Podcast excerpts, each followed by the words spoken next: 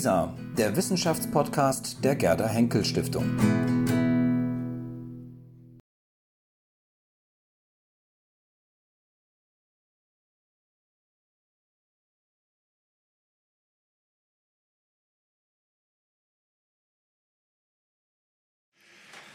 Meine sehr verehrten Damen und Herren, mindestens bei technischen Revolutionen und dem Weg vom Handmikrofon zu den elegant am Kopf anliegenden Mikrofonen stellt sich ja doch die Frage, ob das wirklich ein Fortschritt war. Aber das ist nicht das Thema, was wir heute verhandeln. Es wäre merkwürdig, wenn eine Akademie einen Salon Sophie Charlotte veranstalten würde zum Thema Rebellion, Revolution und Reformen und nicht über die Ereignisse der Jahre 1989, 90 sprechen würde. Wolfgang Frühwald, einige von Ihnen im Saal werden ihn lebhaft vor Augen haben, den Germanisten, ein Mitglied unserer Akademie, Präsident der Alexander von Humboldt Stiftung.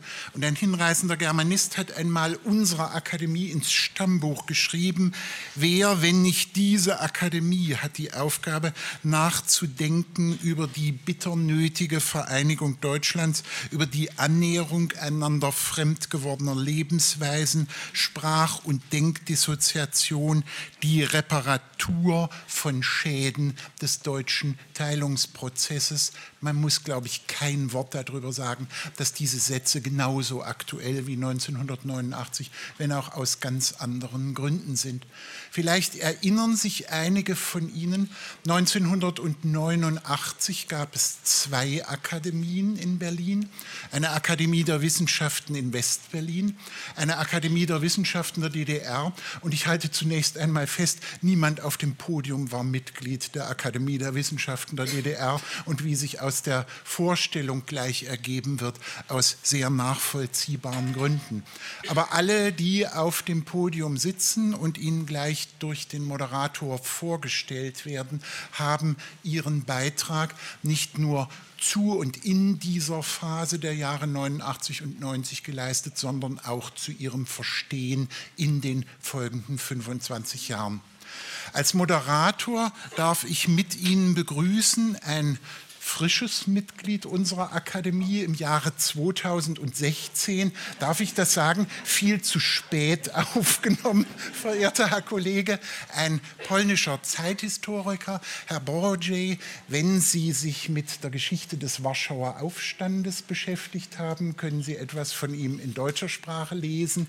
Wenn Sie sich mit der Geschichte Polens im 20. Jahrhundert beschäftigt haben, äh, können Sie, auch wenn Sie nicht polnisch lesen, allerlei von ihm lesen und wenn ich das so sagen darf, kommen an ihm gar nicht vorbei.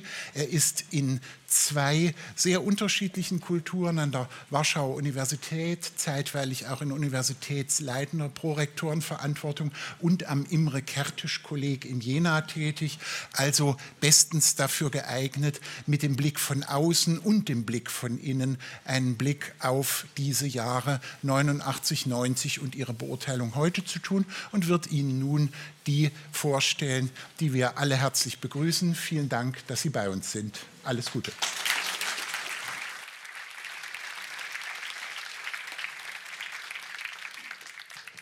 Ähm, vielen Dank für die äh, freundliche äh, Einführung. Ich bin jetzt äh, äh gewissermaßen äh, mindestens äh, dreifach gestresst. Ich bin der Jüngste in diesem Podium, was vielleicht nicht, was vielleicht nicht ganz so unwichtig ist, aber immerhin, ich war 89, 33 Jahre alt, also ich habe es vollkommen bewusst erlebt. Ähm, das andere, äh, ich habe es aus, äh, aus einer anderen Perspektive erlebt. Ich bin auch der einzige Ausländer hier. Ähm, und drittens ist das, wie gesagt, mein Debüt an der Akademie in diesem übervollen ähm, Saal. Aber ich werde mich bemühen, diese Diskussion, für die wir denkbar wenig Zeit haben, ähm, sozusagen so zu moderieren, dass Sie das äh, möglichst viel davon mitnehmen können die Vorstellung. Wir haben uns, äh, normalerweise dauern ja Vorstellungen schrecklich lange. Ähm, man erinnert an Errungenschaften, Institutionen, äh, Ämter und alles Mögliche. Wir haben uns auf den polnischen Weg geeinigt. Äh, es sind fünf Personen des öffentlichen Lebens in Deutschland, die man eigentlich gar nicht vorzustellen braucht. Äh, deswegen nur äh, wenige Sätze.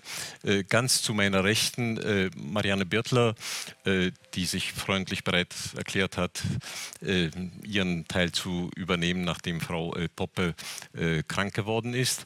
Ähm, Vielleicht nur ein Satz. Sie haben der Behörde, die ich für, den, äh, wichtigsten, für das wichtigste Auslandsprodukt der Bundesrepublik in terms of Soft Power in den letzten 25 Jahren halte.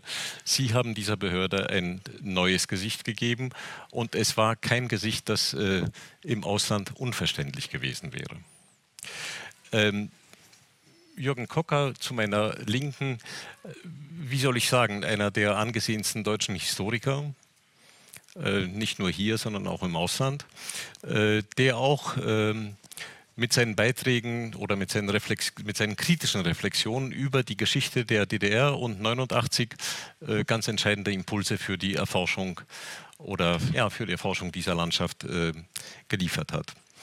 Ähm, Joachim Sauer, ganz zu meiner rechten Seite, ein Vertreter von Science in diesem ähm, Kreis, der ähm, den 9. November in einer äh, ziemlich äh, zufällig ungewöhnlichen Konstellation erlebt hat. Wir kommen vielleicht darauf noch äh, zurück.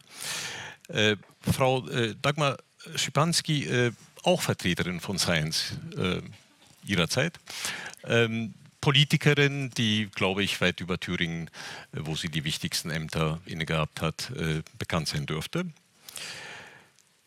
Ähm, Herr Richard Schröder, ähm, wie soll ich sagen, äh, ich bin wahrscheinlich nicht der Einzige im Saal, der, äh, Sie sind Theologe, äh, Sie sind Philosoph, ich bin wahrscheinlich nicht der Einzige im Saal, der sich zu einem bestimmten Zeitpunkt gewünscht hat, dass Sie Bundespräsident werden. So, jetzt haben wir einen Ausländer. Ähm, mit Herrn Kocker ähm, einen Bürger der Bundesrepublik Deutschland im Jahre 1989 und vier Staatsbürger der Deutschen Demokratischen Republik zu demselben äh, Zeitpunkt.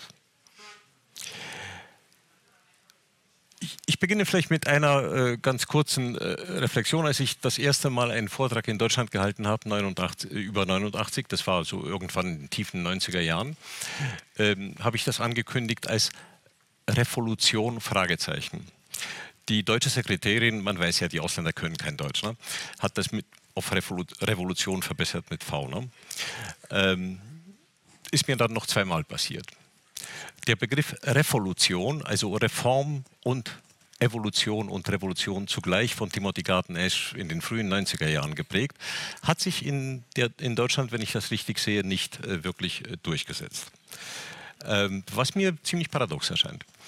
Ähm, das Zweite, ich lese gerade einen Roman von Peter Richter, der, glaube ich, in Deutschland ziemlich hochgelobt wird, über die, äh, der Roman heißt 8990 und er beginnt so Anfang 89, äh, geschildert aus der Perspektive eines pubertierenden äh, Jugendlichen. Ähm, und das ist der erste Roman seit staatssozialistischen Zeiten, bei dem es Anmerkungen gibt. Weil der Autor teils ironisch, autoironisch, es offenbar nicht nur ironisch äh, äh, versteht, dass äh, viele heutige Leser die DDR ohne Anmerkungen nicht verstehen werden. Naja, mit Anmerkungen ist es doch irgendwie einfacher. Ne? Immerhin, wer, wer, für den, der, der sie liest. So, also wie erklärt man 1989, das ist ja unser Thema, wenn die Vorgeschichte Anmerkungen braucht? Äh, wir haben uns geeinigt auf ein ganz äh, simples Verfahren, das nämlich äh, die, auf diese Frage zu, zunächst einmal in alphabetischer Reihenfolge die Teilnehmer des Podiums antworten werden. Ähm, und äh, dann hoffen wir noch auf, auf, ein ganz kurzes Stück Diskussion. Frau Birtler. Okay, gut. Ja.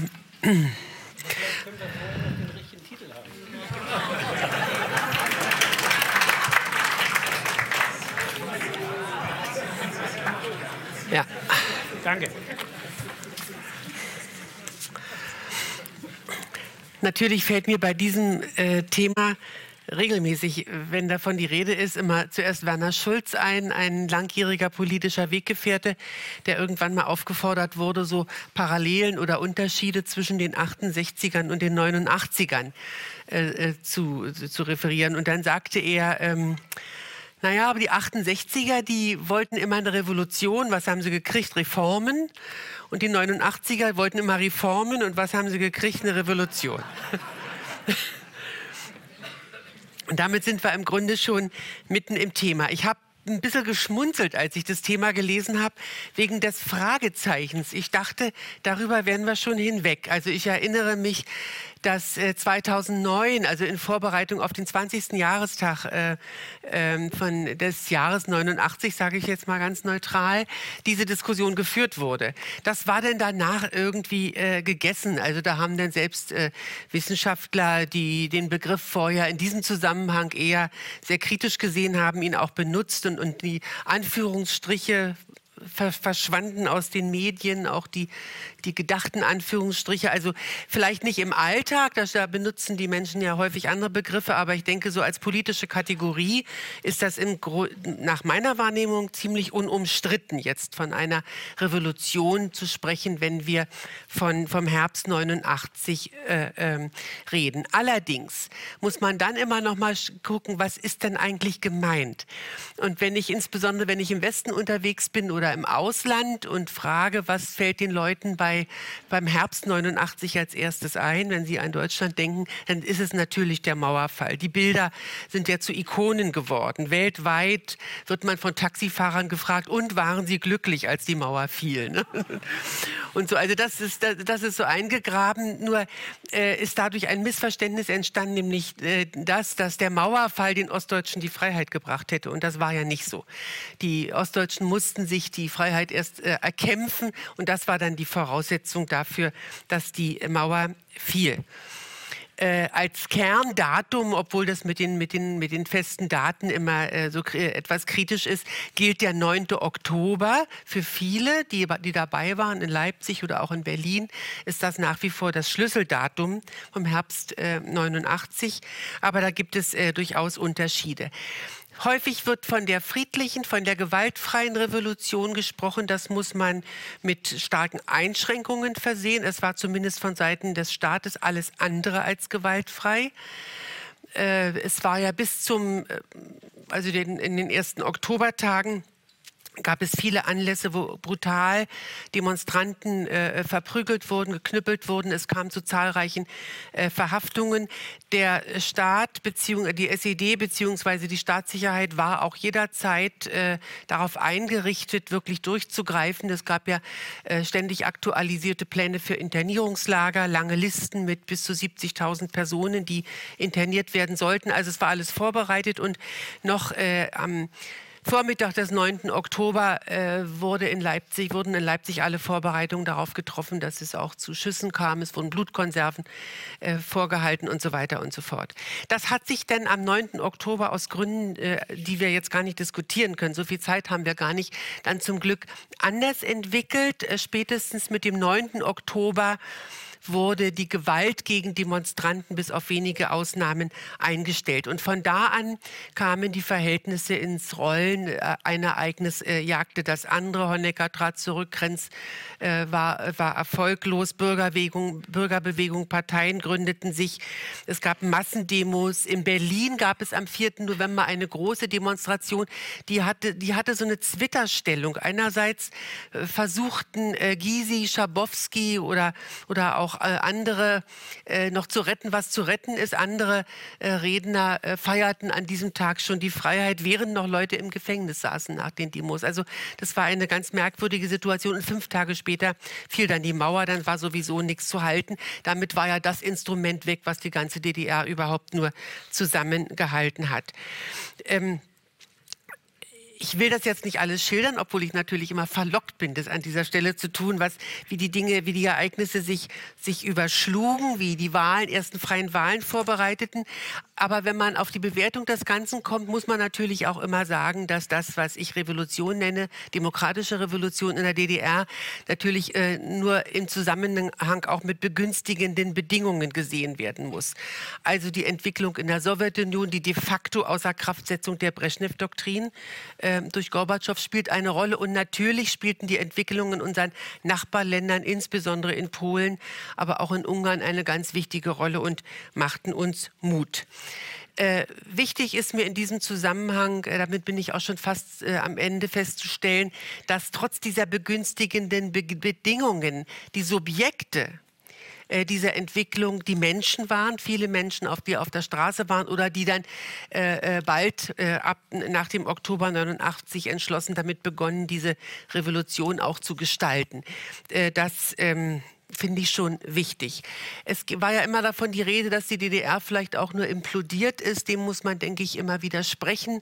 Es wäre sonst eine sehr andere Situation ohne diese Bewegung von unten gewesen. Äh, und abschließen möchte ich mit einem Zitat, was Lenin zugeschrieben wird, was ich auch ganz zutreffend finde. Revolutionäre Situationen entstehen immer dann, wenn die oben nicht mehr können und die unten nicht mehr wollen. Und an, anders geht es, glaube ich, nicht. Hm. Gut.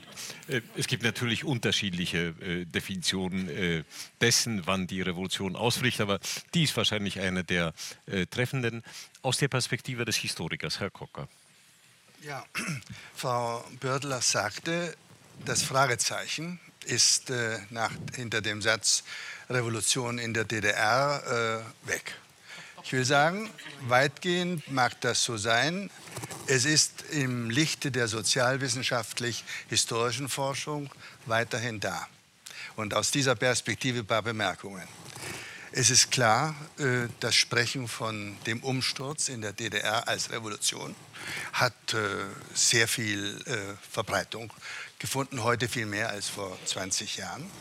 Besonders häufig wird, es, wird die, der Umsturz in der DDR als Revolution bezeichnet von denen von uns, die sich sehr befürwortend und positiv mit ihm äh, befassen und identifizieren. Und auch von sehr vielen, die in diesem Umsturz äh, in der Bewegung, in den Demonstrationen aktiv gewesen sind, die handelnd äh, diesen Umsturz vorangetrieben haben. Man kann mit Hilfe der Bezeichnung dieses Umsturzes als Revolution außerdem äh, sehr schön das, was da gelungen ist, einordnen in längere Zusammenhänge deutscher Geschichte. Beispielsweise lag und liegt es nahe, den Vergleich mit 1848-49 zu machen, wo ähnlich wie 1989 in der DDR Freiheit und nationale Einheit nach einer Weile gemeinsam angestrebt wurden. Was in 48, 49 gescheitert ist, ist dann 89, 90 äh, gelungen. Ähm, und es ist ein Faktum und ganz wichtig, dass sehr viele der Bürgerrechtler, die der aktiv Handelnden, die mit viel Risikobereitschaft und Mut äh, diese Bewegung vorangetrieben haben, sich heute auch rückblickend als Teil einer Revolution äh, verstehen. In der Tat hat dieser Umsturz auch aus der Sicht äh, äh, historischer oder sozialwissenschaftlicher Revolutionsforschung ganz klar revolutionäre Züge. Erstens, er ist durch Bewegung von unten zu einem starken Teil vorangetrieben und zum Erfolg geführt worden. Nicht aber durch Regierungsakte von oben oder militärische Gewalt. Demonstrationen, äh, äh, Bewegung von unten aus dem Volk spielte eine riesengroße Rolle. Zweitens, es war ein systemischer Umbruch. Das heißt, politische Verfassung, gesellschaftliche Verhältnisse, wirtschaftliche Ordnung und auch die dominanten Deutungen der Wirklichkeit wurden verändert. Nicht nur ein Teil davon, was bei Putschen häufiger der Fall ist. Und drittens, es war in relativ kurzer Zeit zusammengedrängt, was da passierte. Mehr als in Polen und Ungarn aber ähnlich wie in der CSSR. Das sind Elemente von Revolution, da würden die meisten, äh, die sich damit beschäftigen, übereinstimmen. Woran, weshalb die, die, der Zweifel nichtsdestoweniger? Wenn ich es richtig sehe, aus zwei Gründen. Frau Börtler sagte zu Recht, es hat nicht an Gewalt gefehlt. Aber es war im Vergleich zu den großen Revolutionen, mit denen wir vergleichen, wenn wir von Revolution sprechen, relativ gewaltlos. Es hat nicht zu diesen äh, Blut, äh, zu dem Blutvergießen äh, geführt, was wir aus äh, 1789 folgende äh, Paris äh, aus, äh, aus Amerika, aus 1917, 18 oder aus den späteren Revolutionen, beispielsweise China, kennen. Und der Revolutionsbegriff hat sich in Anlehnung an diese älteren Erfahrungen so entwickelt, dass die Gewaltsamkeit ein ganz zentrales Element davon wurde. Zweitens, viele, die meisten dieser großen Revolutionen haben sich an Vorstellungen einer neuen Gesellschaft äh, orientiert, einer neuen Gesellschafts- und Politikordnung und Kultur, utopisch häufig. Dies kann man eigentlich in Bezug auf die Revolution in der DDR nicht sagen, denn sie wollte in sie wollte auf äh, Grundprinzipien hinaus, äh, die in anderen Teilen der Welt mehr oder weniger äh, verwirklicht waren, nur in diesem Teil der Welt verhindert worden waren.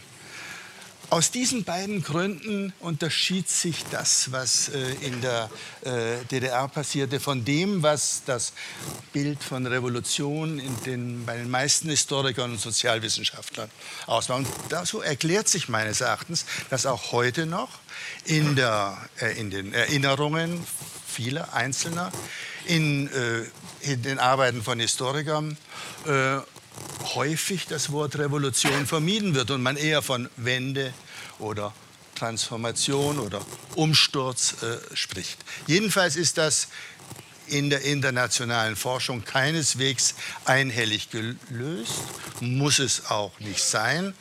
Dies scheint mir der Hintergrund zu sein. Gleichwohl denke ich, spricht sehr viel dafür, äh, den Revolutionsbegriff auch aus analytischen Gründen für den Umsturz in der DDR wie in den anderen ostmitteleuropäischen Ländern zu äh, benutzen. Man kann dadurch eben durch Vergleiche äh, die Eigenarten dieses Umsturzes umso schärfer herausarbeiten. Zwei, drei habe ich, hab ich schon genannt. Ich komme zum Schluss. Unter anderem in Bezug auf die DDR ähm, eine ganz äh, äh, äh starke Abhängigkeit von Ursachen, die außerhalb der DDR im Gange waren. Die Rolle der anderen osteuropäischen Länder, einschließlich der Sowjetunion, ist riesengroß. Und zweitens kann man eben auch dann an der Rolle des anderen deutschen Staates nicht vorbei, der von Anfang an eine große Rolle gespielt hat und dann ab Januar 1990 mehr oder weniger die Regie übernahm. Und ob dies dann was jetzt unter westlicher Regie eine, eher eine Verwirklichung der Revolution war oder aber ihre Ablenkung und Indienstnahme für andere Zwecke, das wird ja auch heute noch unterschiedlich beantwortet. Sehr, unter äh, sehr unterschiedlich. Wir hatten jetzt ein klares Votum für den Begriff Revolution und ein, wenn ich es richtig äh, verstanden habe, äh, einschränkend mit Vorbehalten belastetes Jein dafür. Herr Sauer. Also ich habe schon das Fragezeichen mindestens für heute Abend ernst genommen und habe das, was ich in den vielen Maximus-Lenimus-Seminaren gelernt habe, werde ich versuchen, hier in die Diskussion einzubringen. Aber ähm, äh, zunächst ähm, äh, zum Titel. Es wird jetzt hier vom Umsturz gesprochen, 89, 90. Ähm, lassen Sie uns bei dem Wort bleiben. Wenn es um das Geschehen, würde ich sagen, jetzt ganz neutral, 89, 90 geht, dann muss man zunächst mal dieses falsche Wort der Wende vermeiden. Und ich glaube, äh, Sie waren das, äh, Richard Schröder, der uns daran erinnert hat, ähm, dass das Egon Krenz in Umlauf gesetzt hat. Also das ist falsch. Wenn ich nun Umsturz höre, dann erinnert mich das an das, was ich in der Kindheit in der Niederlausitz in der Familie über 1945 gehört habe. Da war es entweder Umsturz oder Zusammenbruch. Aber natürlich nicht Befreiung vom Faschismus, denn äh, mit den äh, Kommunisten äh, wollte die Familie eigentlich nichts zu tun haben. Nun gibt es zwischen diesen beiden Worten, Umsturz und Zusammenbruch, natürlich einen wesentlichen Unterschied. Der Zusammenbruch braucht keinen Akteur. Eine Gesellschaft geht an ihren inneren Widersprüchen zugrunde, wie wir eben in dem Maximus Lenimus gelernt haben. Da gibt beim Umsturz äh, gibt es jemanden, der umstürzt. Und natürlich gelingt das umso leichter, je mehr der Zusammenbruch durch die innere Schwächung des Systems äh, schon da ist. 1989, 90 gab es, wie von der Revolutionstheorie gefordert, einen grundlegenden und nachhaltigen strukturellen Wandel in den wichtigsten Bereichen der Gesellschaft. Wie kam es dazu? Der real existierende Sozialismus brach aus wirtschaftlicher Schwäche zusammen. Zu lange war von der Substanz gelebt worden, um das Volk bei Laune zu halten. Die DDR so wie die anderen Ostblockstaaten, einschließlich der Sowjetunion auch, ist an inneren Widersprüchen zugrunde gegangen. Und zwar hauptsächlich, wie Marx richtig gesagt hat, der Behinderung der Entwicklung der Produktivkräfte durch die Produktionsverhältnisse. Und das ist, das ist wirklich kein Witz. Denn denn mit einer zentralistischen Leitung der Wirtschaft durch eine Parteidiktatur kann eine Kriegswirtschaft bestehen? Kann man vielleicht noch eine Schwerindustrie nach gewonnenem oder verlorenem Krieg aufbauen, je nachdem? Aber mit einem unterdrückten Volk, mit unterdrückten Geistern können Sie keinen Wettbewerb in der Hochtechnologie bestehen. Das geht nicht. Und ähm, ich habe nun trotz dieser vielen Seminare Wikipedia gebraucht, um diesen Satz, äh, äh, den äh, Sie schon zitiert haben, ähm, äh, nochmal zu finden. Eine revolutionäre Situation gibt es dann, wenn die oben nicht mehr können und die unten nicht mehr wollen. Und nun kommen wir zu den anderen Faktor nach dieser materiellen Basis, zu den Menschen. Denn auch diese Situation war natürlich 1989 eingetreten. Bei denen, die nicht mehr wollten, spielten zwei ganz unterschiedliche Gruppen eine ganz besondere Rolle. Menschen, die an das Gute im Sozialismus oder an eine bessere DDR glaubten, aber ehrlich in die Welt blickten, gerieten in Widerspruch zur Partei.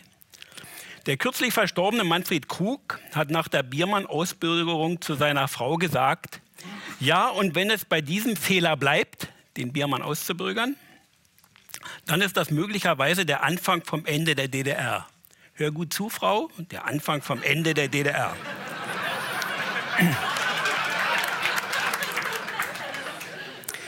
Und so kam es, dass immer mehr Menschen unterschiedlichster Prägung wagten, öffentlich aufzubegehren. Die evangelische Kirche bot Möglichkeiten, dass sich Gleichgesinnte treffen konnten.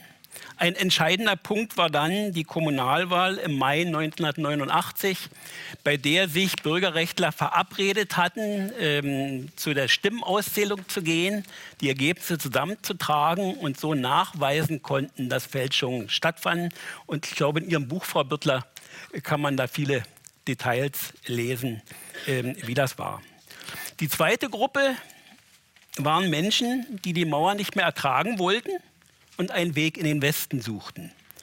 Aus ökonomischen Gründen war die Partei in den 80er Jahren gezwungen, immer mehr Westkontakte zuzulassen, sowohl bei Dienstreisen als auch privat, zum Beispiel Besuche bei Verwandten aus familiären Anlässen.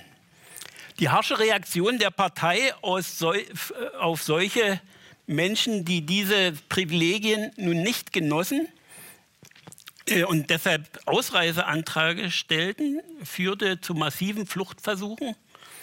Wir wissen das, äh, wie das in Ungarn ablief und äh, wir sehen vor uns die Besetzung der deutschen Botschaft in Prag. Und auch diese ganz anders motivierten äh, Menschen haben natürlich einen wesentlichen Beitrag geleistet, dass dazu gekommen ist. Es gibt deshalb für mich keinen Zweifel, dass der Historiker Ilko Sascha Kowalczuk für sein Buch Endspiel den richtigen Untertitel gewählt hat die Revolution von 89 in der DDR. Und noch etwas zum Blut. Wir sollten nicht vergessen, wie viel Blut vorher geflossen ist. An der Mauer zum Beispiel.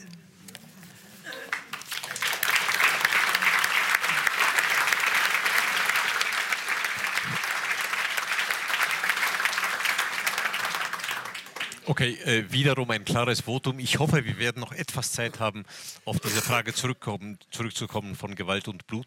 Äh, Frau Schipanski? Ja, also ich bin auch ein Befürworter des Begriffes, es war eine Revolution. Und äh, wenn wir heute verschiedene Definitionen über Revolutionen gehört haben, dann geht man immer davon aus, dass dann grundlegend die Verhältnisse geändert werden. Und wenn Sie die DDR nehmen, wie sie verändert worden ist nach 1989, dann waren das die grundlegenden Verhältnisse. Das waren die politischen Verhältnisse, die gesellschaftlichen, die wirtschaftlichen Verhältnisse. Es ist so, dass äh, man wieder Privateigentum hatte, dass man wieder ein Privateigentum überführt hat. Das war der Anfang, dass unsere Wirtschaft äh, sich neu entwickeln konnte. Es sind die Schulsysteme grundlegend reformiert worden. Wir haben eine neue Verwaltung aufgebaut. Wir haben die föderale Struktur eingeführt, die in der Bundesrepublik Deutschland äh, sich auf Jahrzehnte bewährt hatte. Wir haben in unserem ganzen Leben alles grundlegend verändern müssen. Das ist das eine, dass das staatliche und gesellschaftliche System verändert wurde. Das ist eine Revolution. Und das andere ist, dass sich das Leben für die Menschen total verändert hat. Dass diese grundlegende Revolution nur von einem Teil der Deutschen erlebt worden ist und die anderen haben es sozusagen beobachtet und begleitet, das ist, glaube ich, äh, das Problem unserer Diskussionen. Denn wenn 70 Millionen zuschauen, wie 17 Millionen sich selbst befreien und ein System abstreifen, das sie verabscheut haben. Das möchte ich an dieser Stelle noch mal sagen. Es war ein System, das uns unterdrückt hat, das die Presse gleichgeschaltet hat, das die Parteien gleichgeschaltet hat, dass sie nicht sagen konnten, was sie wollten, sie konnten nicht sehen, was sie wollten, sie konnten nicht lesen, was sie wollten. Wenn sie selbst dort gelebt haben, haben sie das empfunden als eine Repression jeden Tag. Es ist nicht so, dass sie jeden Tag daran gedacht gesagt haben, es gab jetzt so und so viele Urteile von der Justiz, aber sie haben es gemerkt und sie mussten sich ständig unterordnen. Und ich äh, sage es hier an dieser Stelle nochmal, man muss davon ausgehen, wie ist das Leben der DDR-Bevölkerung gewesen. Lebensmittelpunkt war der sozialistische Betrieb. In den sozialistischen Betrieb ist man früh um 7 Uhr gegangen, da hat man die Kinder mitgenommen, hat sie in der Kindertagesstätte abgegeben, man hat im Betrieb entsprechend gearbeitet, man hatte dort die Schule der sozialistischen Arbeit, die Parteiorganisation war dort, natürlich war die Staatssicherheit auch dort organisiert unter einem anderen ihren Namen. Sie haben dort den ganzen Tag im Kollektiv zugebracht. Und dann sind sie abends nach Hause gegangen. Sie haben auch dort ihre ärztliche Versorgung gehabt. Sie haben die Wohnung zugeteilt bekommen. Sie haben das Auto zugeteilt bekommen. Das Leben war völlig anders organisiert. Und dieses Leben ist dann plötzlich 89 zusammengebrochen für einen großen Teil der Bevölkerung, die nicht immer im Hinterkopf hatte, wir werden eigentlich unterdrückt ich möchte anders leben, ich möchte fahren können, ich möchte lesen können. Und das bringt die ganzen Diskussionen jetzt danach, glaube ich, nach oben, auch die Ostalgie. Und deshalb ist für mich, es war eine Revolution, das ist ein Begriff, an dem ich nicht rütteln möchte. Herr Kocker, auch wenn wenig Blut geflossen ist, das Blut, gebe ich recht, ist vorher geflossen. Es gab 200.000 bis 250.000 politisch verurteilte. Und da möchte ich nur einmal sagen, dass das ist das Einzige, was ich hier zitieren möchte, dass der ähm, Generalstaatsanwalt, der vor der Hilde Benjamin war, äh, charakterisiert hat, die Justiz in der DDR. In der richterlichen Entscheidung muss sich die Bereitschaft widerspiegeln, die von der Partei der Arbeiterklasse und von der Regierung gefassten Beschlüsse durchzusetzen. So, das heißt, es gab keine unabhängige Justiz und wir haben nach, der, äh, nach 1989 eine unabhängige Justiz wieder aufgebaut. Das ist ein revolutionärer Vorgang. Wir sehen uns wieder von Recht und Gesetz verwaltet. Und deshalb plädiere ich ganz stark dafür, es war eine Revolution. Gott sei Dank war wenig Gewalt. Ich habe eine russische Großmutter, die immer gesagt hat, ihr habt keinen an die Wand gestellt, es wird lange dauern, bis die Revolution sich vollendet. Und da hat sie recht gehabt. ja.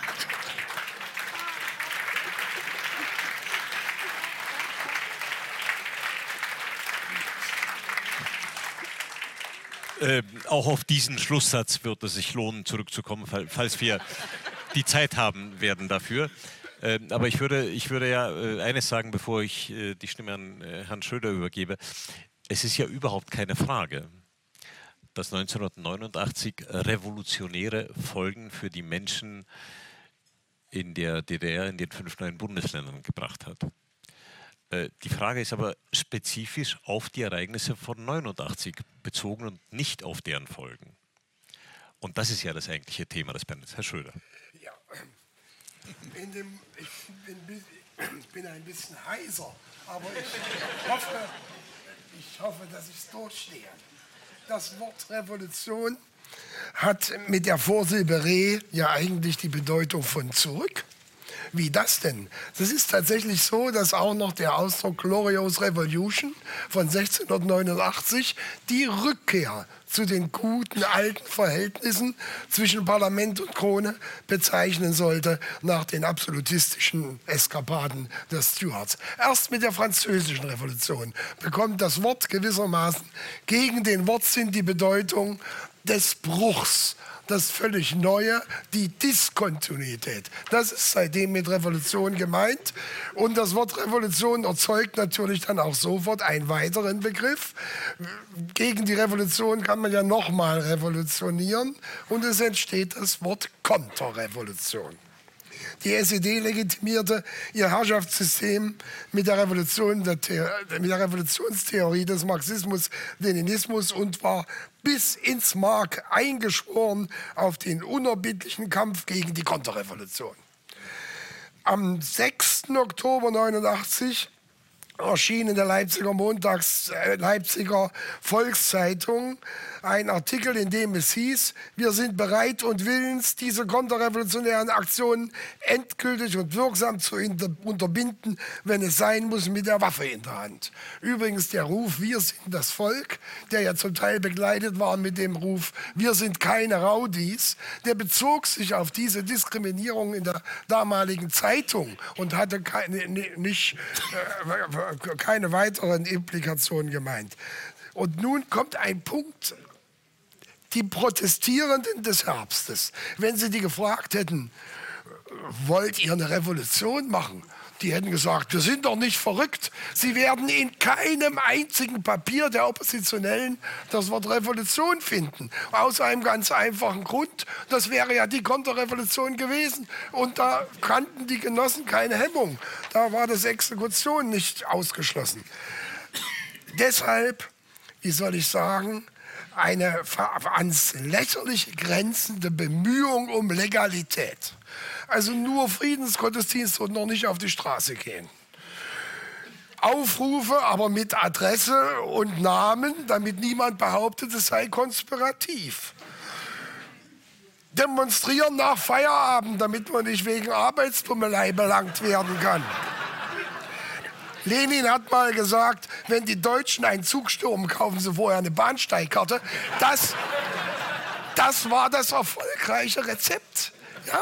Und insofern ist natürlich zunächst mal festzustellen, niemand wollte im Herbst revolutionär sein. Aber das lag an den Sprachregelungen, die die SED ausgegeben hatte. Wenn man jetzt fragen will, ob wir es jetzt heute eine Revolution nennen wollen, dann brauchen wir eine Definition. Und ich mache folgenden Vorschlag. Wenn ein Herrschaftssystem zusammen mit seiner Legitimation gestürzt wird, und zwar von innen und von unten, dann ist es eine Revolution.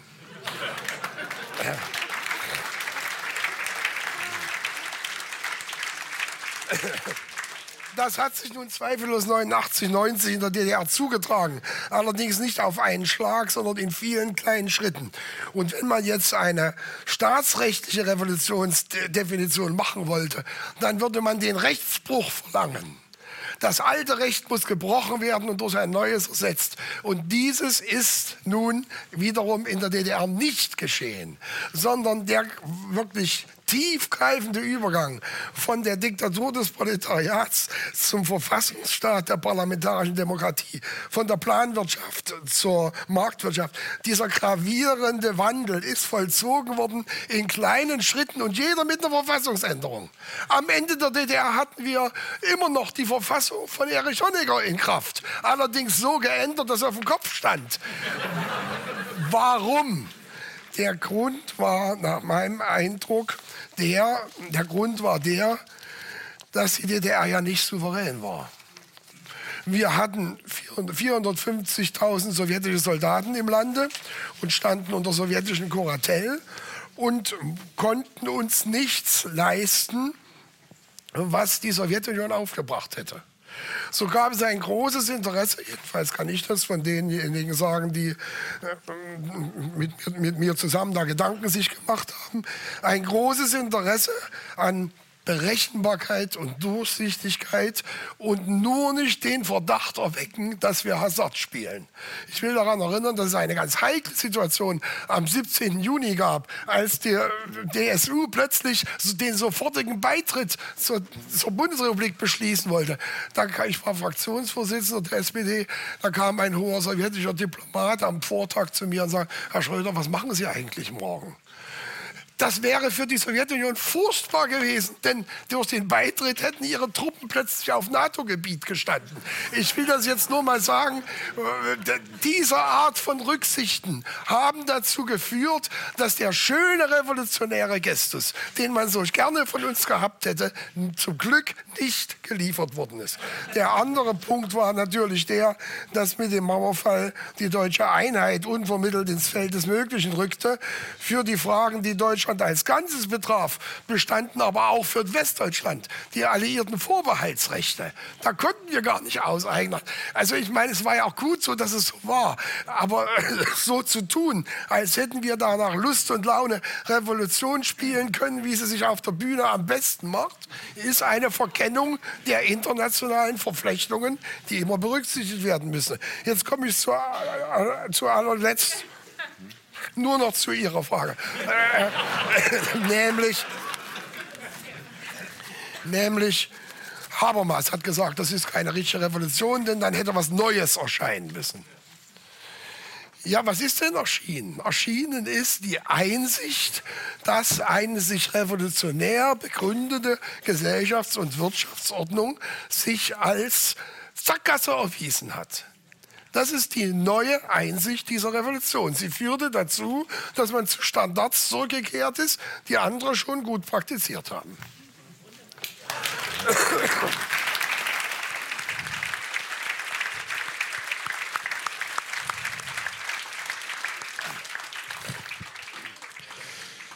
Äh, meine Damen, meine Herren, äh, ursprünglich war ja eine äh, zweite Runde vorgesehen. Wir, wir, liegen aber nicht mehr sehr gut in der Zeit. Ähm, und äh, da ich jetzt als Moderator vor die Wahl gestellt bin, ähm, entweder wir schließen sehr bald oder das wird so eine akademische Loriot-Veranstaltung. Ja? Also jeder hat eine halbe Minute, um auf eine Frage zu antworten, was mir nicht sehr seriös scheint. Äh, würde ich vielleicht nur zum Abschluss... Ähm Sie suchen sich einen aus und dem stellen Sie eine Frage.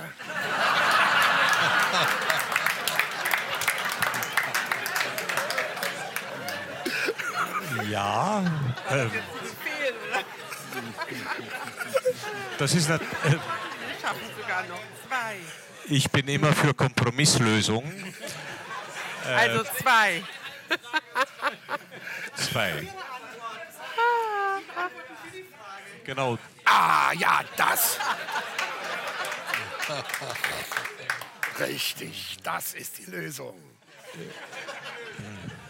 Wissen Sie, es ist im, ähm, im geschichtspolitischen Kalender der damals noch nicht so heißenden Europäischen Union stand im Jahre 1989 das Bicentenaire der Französischen Revolution ausschließlich.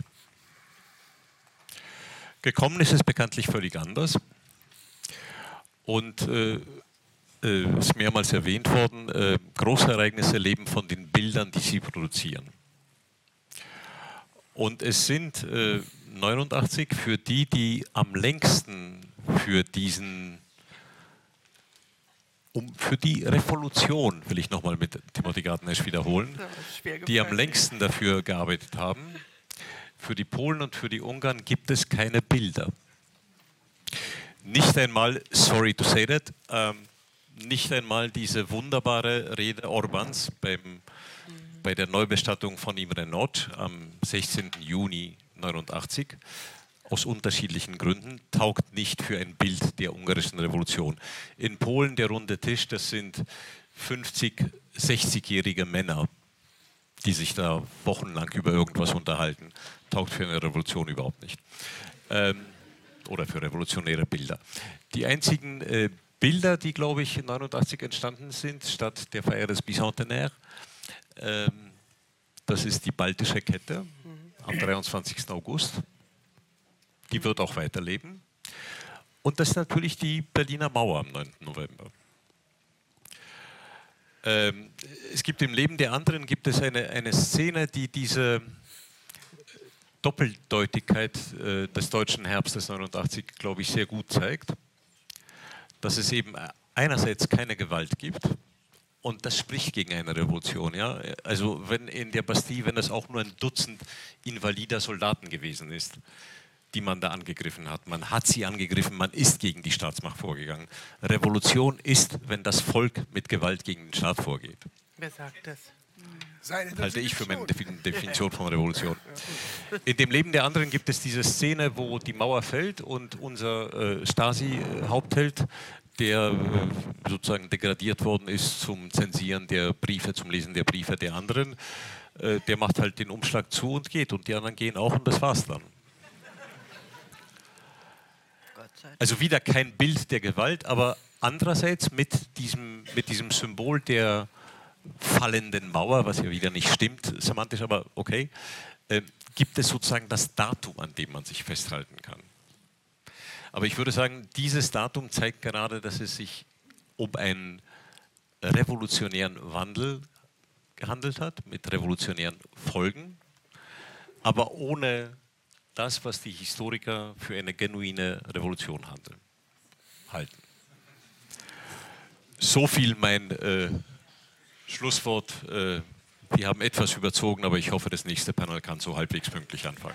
Vielen Dank.